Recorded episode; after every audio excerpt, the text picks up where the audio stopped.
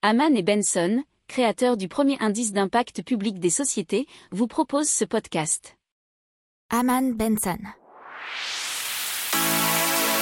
Le journal des stratèges. Boris Kalt.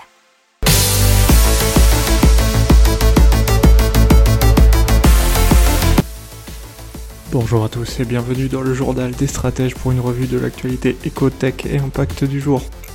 Avec à la une, on va vous parler d'un singe qui réussit à jouer à Pong par la pensée.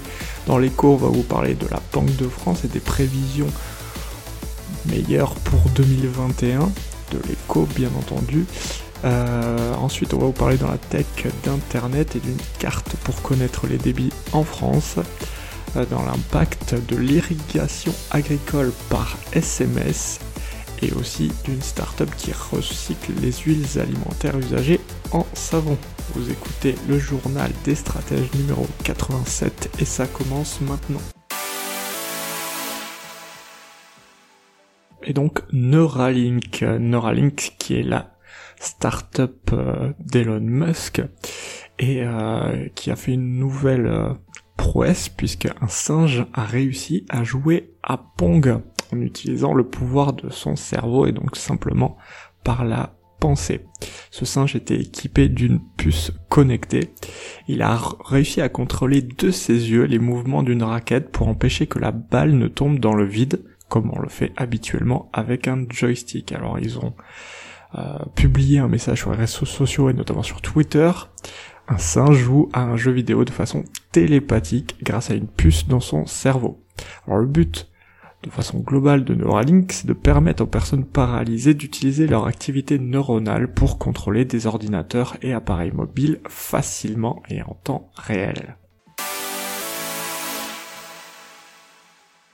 Donc les prévisions de la Banque de France sur l'économie de la France en 2021 qui seront donc moins mauvaises que prévu, puisque notamment l'an dernier, la perte d'activité avait été 4 à 5 fois plus importante, alors que ici on table toujours sur une croissance de 5,5% en 2021. Euh, euh, le recul du PIB n'a été que de 4% en mars par rapport à avant la crise sanitaire et sera limité à 7% en avril.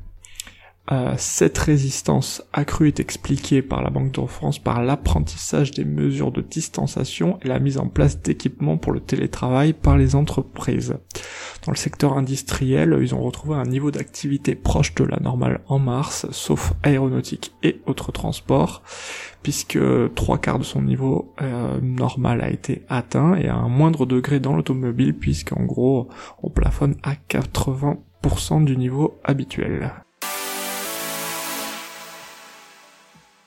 On va parler d'une très bonne initiative qui a été faite par l'ARCEP, l'autorité de régulation des communications en France, qui s'appelle Ma Connexion et Internet, et c'est un site internet où chacun peut connaître le débit auquel il peut prétendre et les opérateurs disponibles chez lui et n'importe où en France. Alors c'est sur le site internet ma internet.arcep.fr.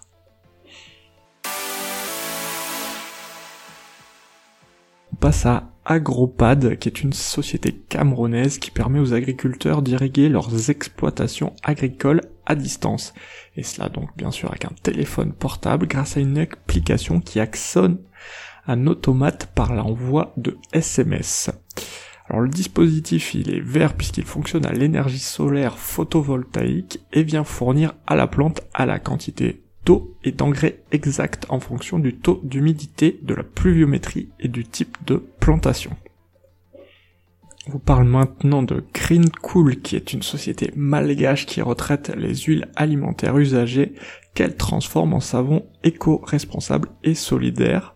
Elle effectue aussi un travail de sensibilisation au tri sélectif et aussi de valorisation des déchets dans les communautés. Elle propose également des activités culturelles sur le thème du développement durable, bien sûr, à Madagascar. Elle développe aussi en parallèle un jeu vidéo éducatif de sensibilisation au lavage des mains. Et donc c'est donc Green Cool. Voilà, une excellente journée, je vous dis à demain pour plus d'informations. Ciao